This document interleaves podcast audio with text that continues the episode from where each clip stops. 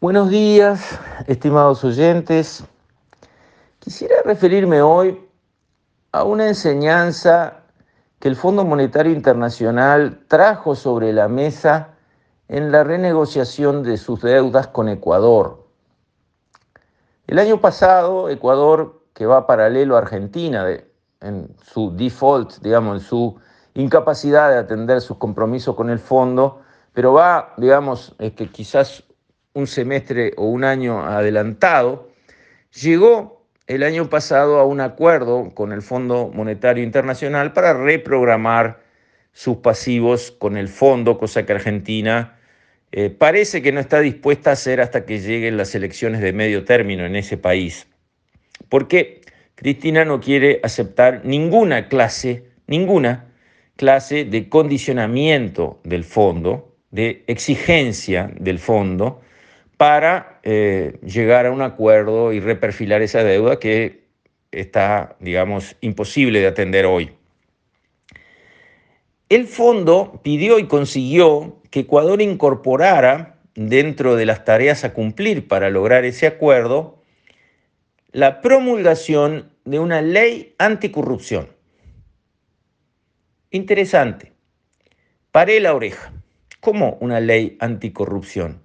Sí, una ley que obliga después a los jueces a interpretarla, ¿no? Porque los jueces no pueden hacer ni dejar de hacer lo que la ley establece. Si la ley dice esto es así, el juez tiene que obedecer.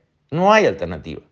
Por eso es importante tener leyes claras y que no tengan amplias bandas para que haya interpretaciones más o menos eh, orientadas para un lado o para el otro por parte de los jueces. Es bueno que las leyes sean claras y categóricas. La ley dice, esto es así, señor juez, así es como usted tiene que fallar. Y el juez no tiene más remedio que fallar según dice la ley. Eso está bueno, le da tranquilidad a todo el mundo. Y si un juez hace el loco y falla al costado de la ley, habrá un tribunal de alzada que arregla eso muy rápido porque lee la ley y dice, pero ¿cómo? La ley dice esto. O cambiamos la ley en el Parlamento o tenemos que aplicar este fallo. No se puede ser creativo como juez poniéndose al costado de una ley, si la ley es clara. Claro, si la ley es confusa, es media gris, ahí empiezan los problemas. Pero el fondo pidió y obtuvo que Ecuador aprobara una ley anticorrupción ¿Y qué marca esa ley en el caso de Ecuador, que ha tenido feos problemas de corrupción, los que más o menos acompañamos la situación internacional, por lo menos de los países de América Latina, conocemos las historias en Ecuador. La ley establece que aquel que se encuentre frente a una causa de corrupción siendo empleado público probada, o sea, una denuncia no hace a la cosa, porque cualquiera puede recibir una denuncia en el ejercicio de la función pública, hasta una denuncia de mala intención, una cáscara de banana, digamos, se puede, pero una cosa es una denuncia y otra cosa es una condena, terminado las instancias legales correspondientes. Aquel que esté condenado por la justicia de su país en un acto de corrupción, primero, la ley anticorrupción establece muerte civil Cargo público ninguno más. Plata de todos nosotros a sus manos como sueldo de diputado, senador, miembro del Poder Judicial, miembro del Poder Ejecutivo, ni portero de un banco estatal puede ser. Punto. Plata de todos nosotros a manos de un corrupto, cero. Nunca más. Cerramos esa canilla. Buen punto. Segundo, aquel que fue encontrado culpable, condenado en las instancias debidas de un hecho de corrupción, deberá devolver de su propio patrimonio los montos en los que se vio involucrado y por los cuales fue condenado. Eso está en nuestra constitución, acá en el Uruguay, pero está como podrá. El Poder Ejecutivo podrá accionar contra el empleado desleal para que retribuya los rubros eh, en los que participó como corrupto. Podrá, pero no sucede. Ahora, del podrá de la Constitución al deberá de la ley, ese paso me interesa. Ese paso lo quiero para el Uruguay.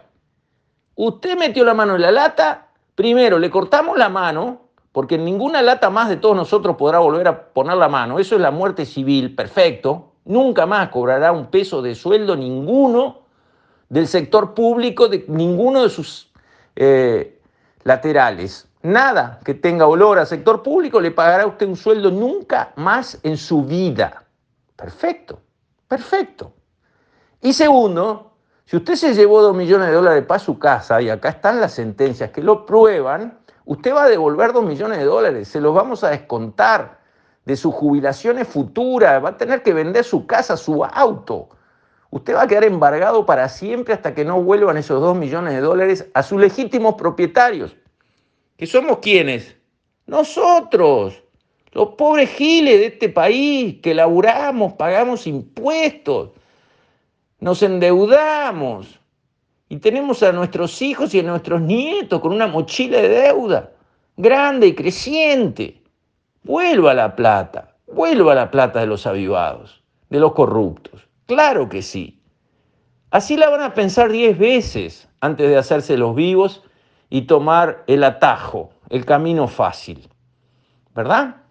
Porque los que son buenos funcionarios públicos, honestos y vocacionales, que los necesitamos desesperadamente, no tienen ningún problema, porque no van a la función pública a robar, van a servir, van a entregar de sí, van a entregar su, tiempo, su conocimiento, su creatividad, su esfuerzo y en muchísimos casos también eh, su economía, porque como privados ganarían más si aceptan ir a trabajar por sueldos más modestos con tal de ayudar al país. Y claro que los hay, y los hay en gran número.